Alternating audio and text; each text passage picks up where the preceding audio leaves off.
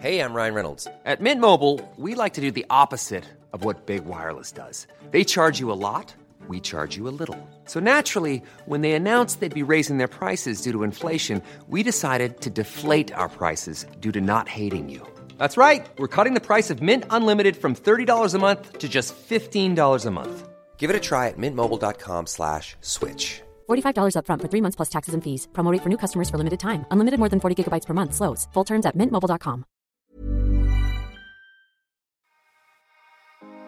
En el episodio de hoy nos va a acompañar Brenda Mato. Ella es modelo, activista de diversidad corporal y además impulsora de la ley de talles en Argentina. Junto a Bren vamos a hablar de eso, de la diversidad corporal, por qué es importante que empecemos a vivir en un mundo en el que podamos ver todos los cuerpos, en sus formas, en sus colores, en sus tamaños, porque es importante que empecemos a deconstruir esa idea del cuerpo perfecto y que la única forma en la que podemos ser felices es siendo delgades. Bienvenidos, bienvenidas y bienvenides. Hola mi Bren, ¿cómo estás? Hola, con muchas gracias por la invitación, qué placer poder estar acá. Ay, feliz de tenerte. Bueno, Bren, para ir empezando, cuéntanos un poco de ti, a qué te dedicas, qué haces, un poco de tu historia y también, obviamente, cómo te sientes y empezamos a hablar de este tema tan interesante. Bueno, eh, la verdad es que es re difícil no poder poner en palabras qué es lo que soy, eh, porque hago un montón de cosas, creo que, que, nunca me quedo quieta en realidad y en parte, bueno, eso es lo que me ha llevado muy lejos y a muchos lugares. Bueno, hace más como ocho años que trabajo como modelo de talles grandes, siendo una de las primeras acá en el país. Eh, y nada, y eso me ha dado la oportunidad de poder abrirle la puerta a otras que tal vez pensaban que, que, no podían ocupar este tipo de espacios y que el modelaje era únicamente para ciertos cuerpos. Así que realmente eso, eso me trajo mucha felicidad, ¿no? El poder eh, allanar ese camino para muchas otras y hoy en día, eh, por suerte, cada vez hay más, eh, hay más mujeres que, que, se animan al modelaje, dándose cuenta de que no es un privilegio para unas pocas, sino que es un trabajo como cualquier otro y es una profesión que se puede aprender y que no depende del cuerpo que tengas. Y paralelamente a ese crecimiento como modelo, surgió la parte del activismo. Dentro del activismo surgió la posibilidad de, ver qué pasaba eh, al momento de comprar ropa acá en Argentina y junto con otras activistas eh, pudimos impulsar una ley de talles a nivel nacional para que eh, todas las personas en nuestro país eh, puedan elegir cómo quieren vestirse y no que tengan que vestirse con la ropa que hay. Y en ese camino nos dimos cuenta que nunca habíamos hecho un estudio de los cuerpos argentinos, no sabemos cuánto mide, cuánto pesa y cuánto espacio ocupa un cuerpo promedio en Argentina, así que eh, tener esa información hoy en proceso realmente es un montón y es un montón de trabajo y, nada, y en esos crecimientos, ¿no? De haber tenido eh, una vida en la que pasé un montón de tiempo odiándome y que perdí un montón de tiempo eh, ocupándome de cosas que me dijeron que tenía que ocuparme, pero que en realidad no tenían que ver con quién era yo, sino con lo que pretendían los demás de mí. Eh, me di cuenta eh, casi de grande, ¿no? Que tenía un montón de posibilidades, eh, que me podía enamorar, que podía tener una pareja que realmente me quisiera por, por lo que soy y no a pesar de. Así que nada, eso, digamos, sumando y empezando mi vida realmente haciendo, haciendo las cosas que me hacen feliz y que me llenan, que por mucho tiempo creí que no podía hacerlas simplemente por tener un cuerpo fuera de la norma y que hoy en día mirándolo desde otro lado me doy cuenta de, eso, ¿no? De que eh, yo sí realmente era capaz de todo, simplemente que el afuera no me lo permitía y haber roto esa barrera y poder hablarlo, ¿no? Y contarle a otras personas como yo que, que también pueden hacerlo, me parece que, es importantísimo y es parte de lo que hago. Divino. Y me encanta eso que dices de cómo, en cierta forma, esto que tú estás haciendo abre también camino a más mujeres, ¿no? A más mujeres que quieran dedicarse al modelaje, pero posiblemente no solo el modelaje, sino abres caminos también para la conversación, para el cuestionarse si realmente eso que le estoy dando tanto tiempo, tanta energía como lo es el cuerpo, ¿no? Realmente es algo que yo genuinamente quiero preocuparme o es algo que me han impuesto por el que me debo preocupar y por seguir una regla. Eso me parece divino, todo lo que haces. Bren, la primera pregunta que, que, me surge, porque bueno, ya hemos hablado de la gordofobia en Así me siento, creo que ya gracias al cielo se han abierto más espacios de qué es la gordofobia y creo que ya muchas personas lo pueden llegar a conocer, pero ¿Por qué la gordofobia es una forma de discriminación y cómo la vives tú o si la has vivido dentro de tu industria?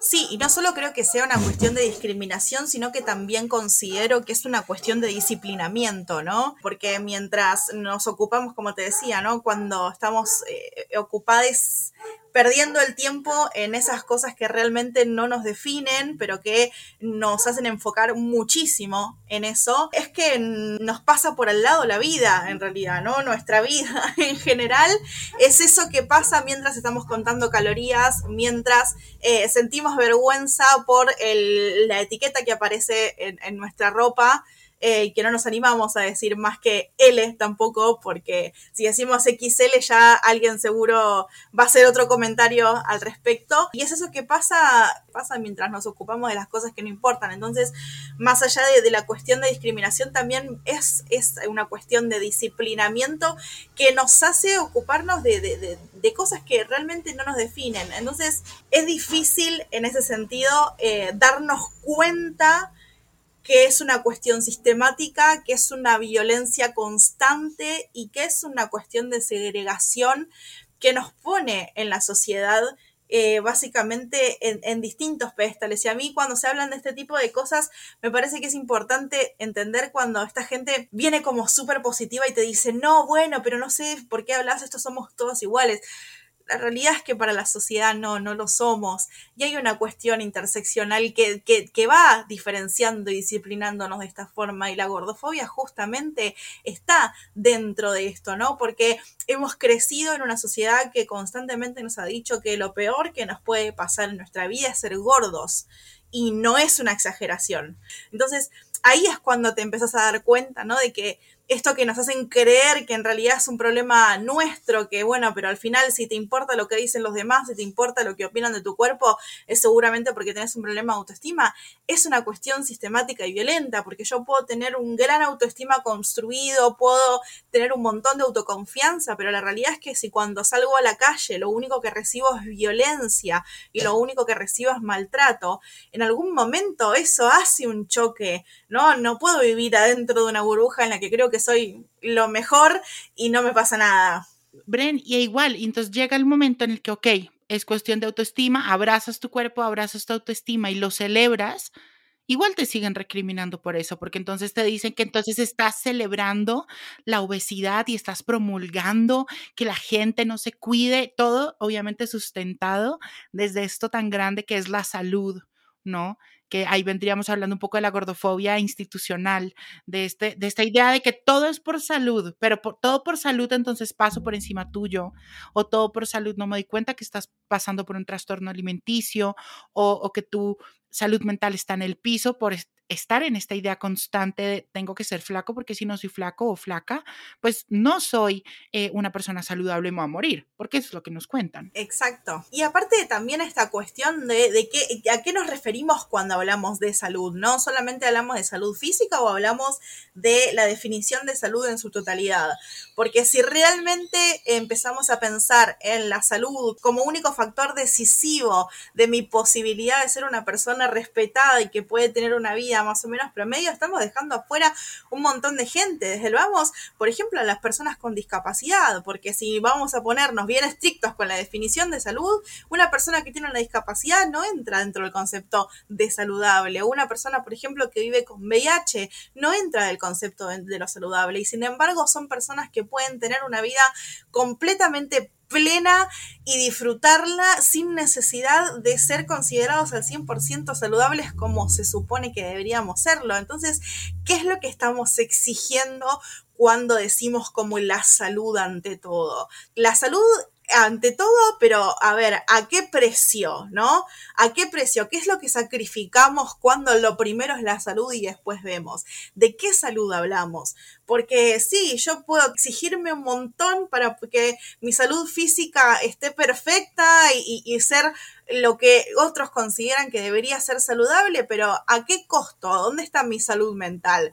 ¿Dónde está, no? Mi tiempo de disfrutar, de poder tener otro tipo de, de accesos a otras cosas. Y, y, es eso, ¿no? Es importantísimo que cuando hablamos de, de, de salud, hablemos de todos los tipos de salud y, que no existe en el caso puntual de las personas gordas un peso máximo en el cual dejamos de ser considerados personas y dejamos de merecer respeto, amor y de ser personas valiosas en la, en la, cual pareciera que nuestro cuerpo pasa a ser de bien público y cualquiera puede venir a decirnos lo que quiere sobre nuestros cuerpos porque así somos nosotros y así lo decidimos y bueno, y ahora bancátela porque porque bueno, te expones y tenés que bancarte lo que venga, no es así. Sí, total. Y a mí, a mí en eso me gusta hablar más que todo de salud, me gusta hablar es de bienestar.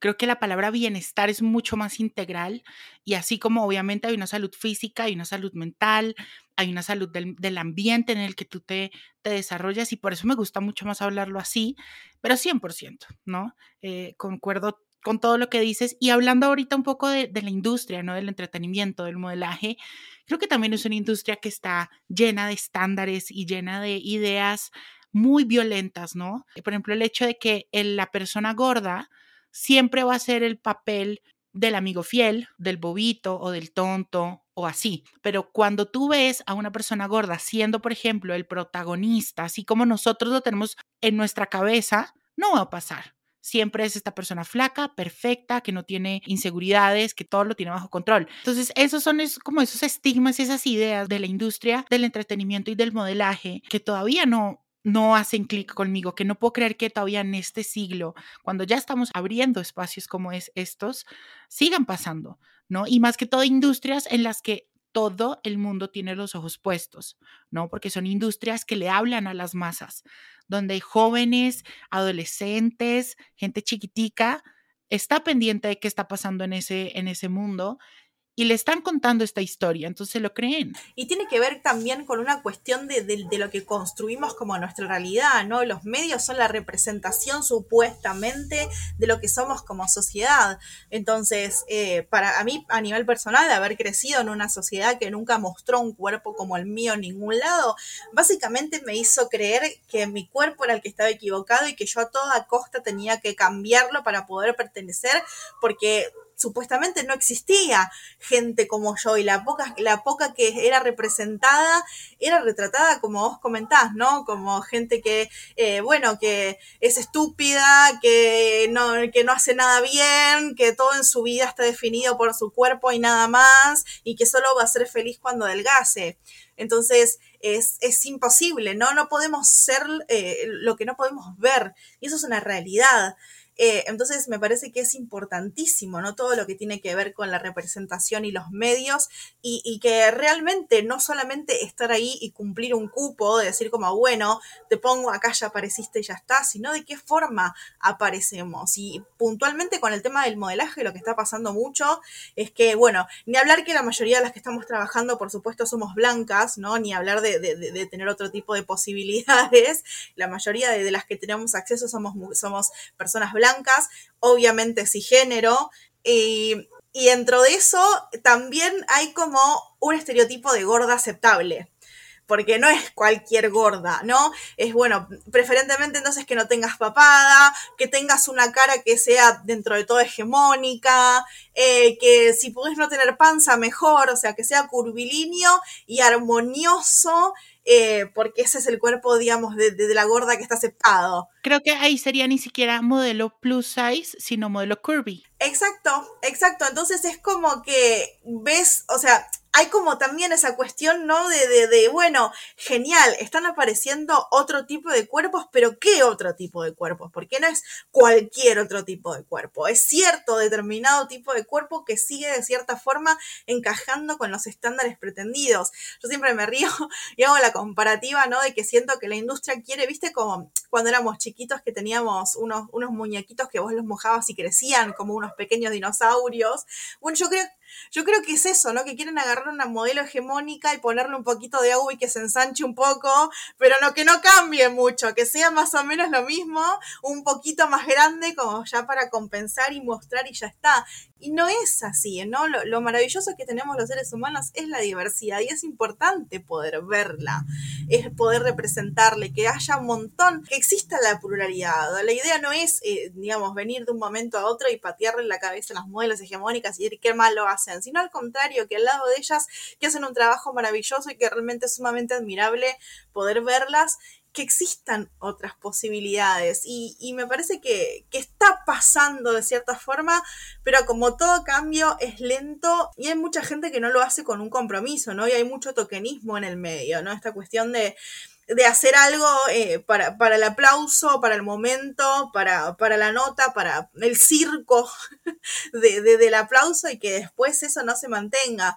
Entonces, para mí, la cuestión de la representación en los medios es sumamente importante, pero vuelvo a reiterar, ¿no? No que no sea un cupón, no que termine siendo una publicidad donde al final es casi eh, el bingo de la diversidad, donde te pongo, bueno, un viejo, eh, un asiático, un negro, una gorda, eh, una persona con discapacidad y mirá qué diverso que soy y así hago y es como si un bingo eh, en vez de asumir un compromiso y decir bueno qué estoy mostrando qué es lo que decido hacer y a quién me quiero dirigir y me parece que es importantísimo no que se empiecen a dar cuenta de que su público probablemente se parezca mucho más y se sienta mucho más cómodo cuando pueda ver diversidad y dejar de, sentir todo el tiempo que tendría que cambiar todo lo que es para poder comprar algo en una marca, para poder pertenecer a ciertos lugares o para poder estar. Me parece que es parte de, de ese cambio y que como público es importante que lo sigamos exigiendo, ¿no? Que no nos conformemos con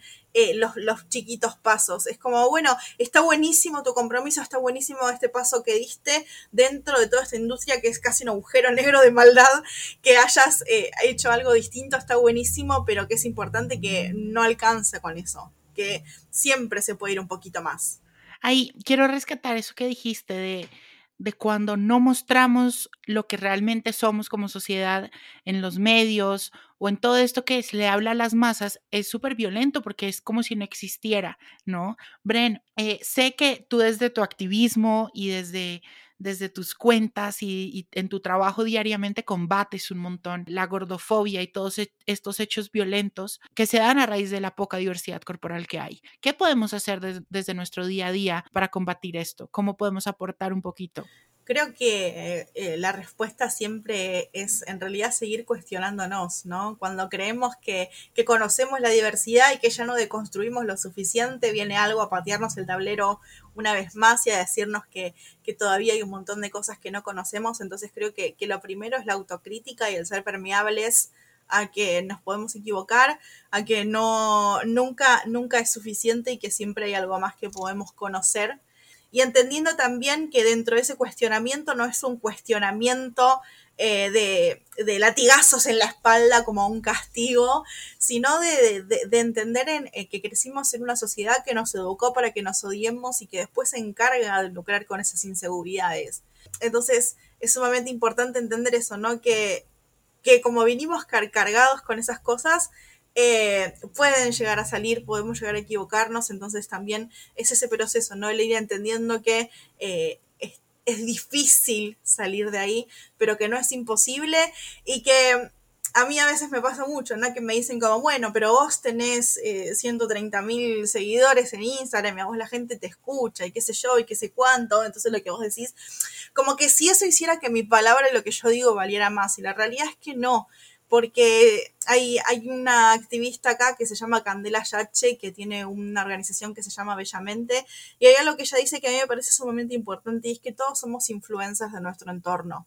Entonces, no necesitas tener eh, 100.000 seguidores en Instagram para que tu palabra valga, porque lo que vale en realidad son tus acciones diarias, y tal vez eh, quien te está viendo hacer eso es una persona cercana a vos, en tu trabajo, en tu familia, eh, niñes que están cerca tuyo y que están aprendiendo de lo que haces, eso es realmente también ser, ser un influencer. Me encanta y creo que es súper importante y justo te lo iba a decir ahorita, creo que una de las cosas que más podemos hacer nosotros para combatir la gordofobia y para realmente mostrar un cambio en la sociedad es ser nosotros ese cambio, es tener acuerdos con nosotros mismos, con nuestro entorno, con todo, porque realmente si no somos nosotros el cambio, ¿quién lo va a hacer? No hablar de los cuerpos, no hablar del plato de comida de quien está enfrente. O sea, son pequeños cambios, pequeños. Si lo hablamos ya desde la creación de contenido y todo lo que a lo que yo me dedico día a día, pues obviamente el abrir espacios, el abrir mucho más la información, el brindar también muchos más recursos para que se eduque la gente, creo que eso es importantísimo. Exacto, y aparte también hay una responsabilidad en eso, ¿no? No es decir cualquier cosa y decirlo, es, en parte lo que hablamos también un poco de, de la representación, ¿no? No es simplemente estar, sino cómo estamos y qué decimos en esos lugares y qué hacemos en esos lugares para que no sea solo un relleno o un cupo, sino que se puedan abrir espacios realmente eh, para que eso cambie. Entonces, eh, creo que sí, esta, cuestión de, poder estar y representar y poder hablar esto con una cierta llegada es, un, eh, es una gran responsabilidad, pero también entiendo eso, ¿no? De que cuando hablamos de, de que esta es una problemática social, que es un problema de la sociedad, es entender también que como individuos somos partes de esa sociedad y en nuestros pequeños espacios también podemos hacer un montón de cosas, porque es la suma de todas esas cosas lo que termina siendo en los, los grandes cambios y que es completamente necesario que alcemos la voz y que hagamos valer nuestros derechos, ¿no? Que los derechos no solamente se consiguen y se conquistan, sino que hay que hacer que, que valgan y si alguien eh, no nos está pasando por arriba, si alguien eh, no está cumpliendo sus derechos, bueno, es importante que, nuestra voz se alce y no importa eh, eso, si, somos una persona famosa, conocida o somos una, persona tal vez eh, común en la sociedad, es importante entender que, que nuestra voz suma mucho y que es necesaria, es completamente necesaria la suma de todas esas voces porque justamente es eso, ¿no? En el conjunto es cuando empieza a ser un cambio y a veces cuando uno arranca en este tipo de cosas, se siente que, está muy sole y que, y que son cosas que, le pasan a, uno como individuo. Y, y, en realidad no, cuando lo empezás a abrir te encontrás con un montón de otras personas que están atravesando lo mismo y, y hay algo increíble en eso, ¿no? Que cuando te empezás a encontrar en las historias de otras personas que atraviesan lo mismo que vos, tal vez no deja de doler, pero sí hace que duela menos. Y esa, y, esa conjunción logra un montón de cosas, ¿no? El poder organizarse y hablar. O te nutres de, las herramientas, te nutres de otras herramientas con las que tú puedes llevar tu batalla sola. Eso me encanta. Y me parece divino lo que dijiste de, de la sociedad. Creo que a veces decimos y nos refugiamos mucho en esos problemas de la sociedad y ya, y no hacemos nada. Ok, sí es problema de la sociedad, pero tú haces parte de la sociedad, ¿no? Entonces ahí creo que suena muy, muy cliché lo que voy a decir, pero realmente todos somos parte del cambio. No podemos dejarle esa tarea solo a unas cuantas personas, sino todos tenemos que estar dentro de eso. Bren, una de tus, de tus formas en las que has combatido un montón este tema es la ley de talles en Argentina. Quiero que hablemos de eso porque como te decía ahorita antes de empezar, Amaría que eso fuera algo de Latinoamérica en general, que todos los países lo puedan hacer, porque escuchando una entrevista que a ti te hicieron en el 2019, si no estoy mal, en 25 horas, eh, hablabas mucho de la ropa, de cómo la ropa ya no es solo algo básico que necesitamos para cubrirnos del frío y etcétera, sino que también se ha vuelto una herramienta de expresión, de, de sentirnos identificadas con muchas cosas. Y es verdad, ¿no? Y, a veces que tú llegues a una tienda, uno no encuentres a veces tallas, porque no hay tallas, o que vayas a una tienda y en una tienda seas una talla, en la otra otra. De pronto nosotros que somos un poco más grandes, ya hemos pasado por ciertas batallas que nos han hecho entender que eso de pronto el que seamos diferentes tallas en ciertas cosas, pues es como, ok, en cierta forma nos acostumbramos. Pero las generaciones que vienen al encontrarse con eso, y tú hiciste una reflexión que me, me caló un montón, fue de, ok, un adolescente llega a una tienda, está ya M en algo, pero después va a otra y dice yo soy M porque es la talla que siempre he sido, pero de repente en esa tienda está ya XL. Eso, ese mensaje que le puede llegar a la persona en su cabeza es, estás gordo, porque así es, estás gordo, por favor, ve y haces dieta o haces cuánta locura te encuentras en internet para que tengas que ser M, ¿cómo vas a ser XL si antes eras M, ahora XL? O sea, como que eso se vuelve un mensaje bastante complicado y por eso creo que nace un poco también la ley de detalles. Pero háblanos un poco de esta ley que busca, en qué proceso va y, bueno, me parece increíble, me enamora 100% ese proyecto. Bueno, la verdad es que es, sí, en parte surge un poco como eso, ¿no? De, esta locura de, creer eh, que nuestros cuerpos se tienen que adaptar a la ropa cuando debería ser al revés, ¿no? La ropa es un servicio que tiene que adaptarse a nuestros cuerpos y todas las personas, independientemente de, de nuestro tamaño, deberíamos poder vestirnos con la ropa que nos gusta y no solo con la que nos entra, porque cuando hablamos de indumentaria, como, como mencionabas, no solo hablamos de, de un pedazo de tela, sino que hablamos de nuestra identidad, utilizamos la, ropa para, para, expresarnos, para decir un montón de cosas. Eh, incluso la gente que, que, dice, a mí no me interesa la ropa, también está diciendo algo, ¿no? A mí no me interesa la moda y yo ahí no elijo cómo vestirme. De cierta forma también están eligiendo cómo hacerlo. Entonces, eh, tiene mucho que ver con, con nuestra identidad y que haya un montón de personas que no puedan hacerlo a través de, la ropa que quisieran elegir, es muy fuerte. Estamos quitando, eh, digamos, ese poder. Y si vamos un poco más, más, más fuerte, también trae problemáticas e, e, en otros sectores, como por ejemplo poder, poder acceder a un, a un trabajo, porque para ir a una entrevista de trabajo no podés comprarte la ropa lo suficientemente formal porque no existe, o incluso con los uniformes de trabajo, ¿no? Que más allá de que yo tal vez para una empresa tenga un currículum impecable, si esa empresa no considera dentro de los tamaños de, de sus uniformes un tamaño como el mío, me deja fuera simplemente y busca otra persona. Entonces, realmente trae muchísimas problemáticas el hecho de no poder. O el hecho de que no hay. O sea, si busques, no hay. Te lo digo acá en Colombia, por ejemplo, me he dado cuenta. Yo a veces soy muy curioso y en las tiendas pregunto, ¿cuál es tu, tu talla más grande que manejas acá? Todas te dicen XL. Bueno, y más de XL, no, no, acá no. Sí, es que sí, a ver, el comprar ropa debería ser algo placentero y hasta divertido y para muchas personas realmente es una tortura, o sea, eh, esta cuestión de terminar llorando dentro de un probador es muy fuerte, ¿no? O sea, no, no, es, no es algo simple, no, no es algo así nomás y parte de eso, bueno, motivó eh, que, que, surgiera desde la sociedad civil. La realidad es que acá puntualmente el tema de la ley de talles se viene hablando por lo menos hace 20 años y hubo un montón de intentos acá eh, en Argentina con este tema.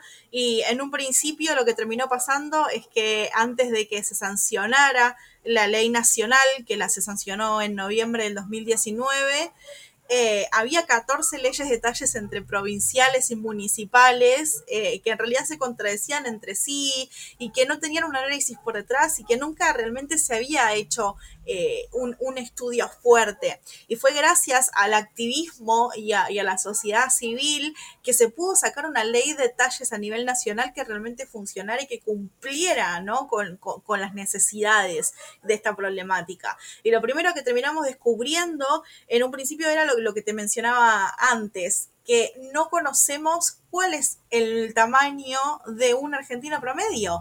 Entonces nos dimos cuenta que la industria de la indumentaria acá en Argentina no conoce a sus consumidores. Fabrican prendas como a ellos les parece. Y si le pegan a los talles que venden, genial. Y si no, bueno, les quedará de saldo y lo venderán en algún momento o lo tirarán y se seguirían convirtiéndose en la industria, en la segunda industria más contaminante que tanto les gusta hacer. Entonces, eh, todo ese trabajo realmente llevó mucho tiempo y, llevó mucho el, ponerse de acuerdo también, ¿no? Porque tengo el, tengo el recuerdo de cuando nosotros nos acercábamos aquí a las cámaras de diputados y senadores, a nuestro Congreso, para hablar de esto, era encontrarnos con eh, las personas de, la industria indumentaria que nos miraban como si fuésemos enemigos y quisiéramos que se fundan para siempre y nunca más trabajen y les vaya súper mal. Y todo lo contrario. La realidad es que hoy, por suerte, sí podemos estar trabajando mucho, mucho mejor y, nos hemos logrado entender y han entendido que también esta ley es beneficiosa para ellos, pero ha sido un camino larguísimo. Imagínate, yo arranqué con esto en el, yo me uní en el 2005, ¿no? Con toda esta lucha y ya se venía hablando, eh, perdón, 2015, y ya se venía hablando. Entonces, eh, realmente llevó mucho tiempo el poder entendernos, el poder hablar, el poder entender qué era lo que pasaba, ¿no? Eh, y en parte es un poco el desconocimiento, ¿no? De, quiénes somos en realidad, del sacarnos de encima esta creencia, sobre todo que, tenemos, eh, eh, y negar, ¿no? Lo que realmente somos, eh, lo, que, lo que realmente tenemos como sociedad, que es una mezcla maravillosa y es una diversidad increíble. Entonces el poder acceder a esto también es descolonizarse un poco, ¿no? Entonces el poder hacernos cargo de, de, lo que realmente somos, de nuestras verdaderas raíces, de a dónde pertenecemos y dejar de querer todo el tiempo eh, aspirar a algo que no nos pertenece, que no, no es lo que realmente somos. Entonces es una deconstrucción muy grande y realmente significa muchísimo esto, el poder avanzar en este sentido. Entonces, desde luego vamos el conocernos, el darnos cuenta de que realmente eh, quiénes somos y después, una vez que tengamos toda esa información, porque este estudio, eh, gracias a esta ley, es que se está realizando, pero todavía no se termina, supuestamente vamos a tener los resultados en marzo del año que viene, si todo sale bien. Después es a partir de eso, ¿no? Y, poder reconocernos, empezar a, deconstruir nuestra guardafobia como sociedad. Lamentablemente en Argentina eh, somos el top 2 a nivel mundial después de Japón de cantidad de trastornos de la conducta de la alimentación. Entonces, esa, persecución constante de la delgadez extrema y el pretender eh, tener cuerpos nuevamente que, que, no son los que nos quedan cómodos y lo que realmente somos.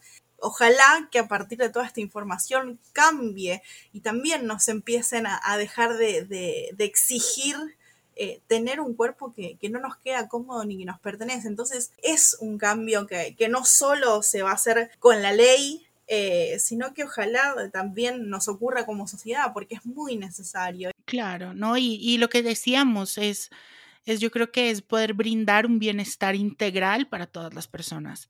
Que tú lo decías en esa entrevista, eh, que lo has dicho en este, en este episodio, realmente era una tortura ir a, a conseguir ropa. O sea, era de irse todo un día y no encontrar absolutamente nada, de sentirte obviamente mal, porque el que tú no tengas espacio es muy violento. O sea, que tú vayas a una tienda que te gusta mucho a, encontrar la prenda de ropa que viste en internet y te pareció divina y que cuando llegues no exista para ti, es muy violento. Y, aparte la frase, la frase es, para vos no hay.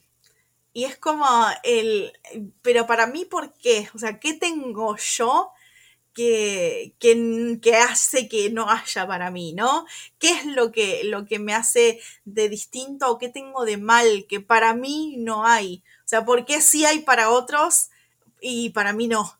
Entonces, también esta, esa cuestión, ¿no? De nuevamente volver a individualizar esa, esa cuestión de que, de que la problemática es mucho más grande, pero en realidad eh, me hacen creer que, que, el problema es mi cuerpo. Entonces, eh, me parece que, que, es importante también eh, hacer esa deconstrucción, pero bueno, un poco lo, lo, que hablábamos también antes, ¿no? De, de empezar también a conocernos. Acá lo que, lo que está pasando un montón y con este estudio que se está haciendo, lo que se necesita es medir cuerpos, ¿no? Que vaya gente de forma voluntaria a hacer medido por este estudio y hay un montón de gente que tiene vergüenza de poder hacerlo, que no quiere conocer cuáles son sus medidas corporales, que no está preparado para conocer sus medidas corporales. Y es un trabajo también que necesitamos hacer. Me encanta eso que tú dices. Creo que de todo esto que tú has dicho, rescato mucho la conciencia que tenemos que tener todos y cada uno de nosotros eh, frente a esta problemática, o sea, en general la problemática de la gordofobia, ¿no? La, en la, la, problemática de que no estamos abriendo espacios, no estamos generando visibilidad de cuerpos diferentes y que hay muchas personas que realmente pasan por estos momentos tan violentos y no hacemos nada. Entonces me encanta rescatar eso de todos somos parte de ese cambio y todos tenemos esa responsabilidad desde los, los espacios más básicos como nuestra familia, nuestros amigos, hasta los espacios más grandes a los que nosotros podamos llegar. Me encanta eso que dices, Bren. Gracias por acompañarme en este episodio, por tu espacio, por tu tiempo y, y gracias por esto que estás haciendo y por alzar tu voz tanto y darle voz también a otras personas que por el miedo o por las ideas que tienen no la han podido sacar. No, gracias a vos por, por la invitación eh, a charlar de esto. Me parece eh, hermoso y terrible a la vez eh, que estando a tantos kilómetros de, de, distancia las problemáticas parecieran ser las mismas y que, que lo, que no lo que nos une en eso es, es el tamaño de nuestros cuerpos, ¿no? Entonces es bueno una vez más exponerlo, darnos cuenta que, que no es problema de nuestros cuerpos, que no somos nosotros que, que vinimos fallades, sino que hay algo mucho más grande que, que nos oprime y que nos violenta, que necesitamos eh, ponerle el esfuerzo para que eso cambie, pero también con la tranquilidad de, que, de saber que ya no, no estamos soles, que, que nos tenemos, que nos podemos apoyar y que hay un futuro posible donde la diversidad sea la norma, eh, donde no tengamos que luchar más contra, contra lo que somos, que podamos disfrutar plenamente de nuestras vidas, que, podamos realmente ser felices y, plenos en, lo que realmente somos sin la necesidad de, sentir que tenemos que cambiar todo lo que somos para poder ser considerados eh, personas valiosas eh, o personas que, merecen respeto y amor. Así que en ese sentido es, satisfactorio, ¿no? El, saber que, en cualquier lugarcito del, del mundo hay alguien que, se da cuenta de esto y que, puede contagiar a más personas para seguir haciéndolo. Así que gracias por esta invitación y por esta charla y me encantó participar. No, gracias a ti, te mando un abrazo enorme.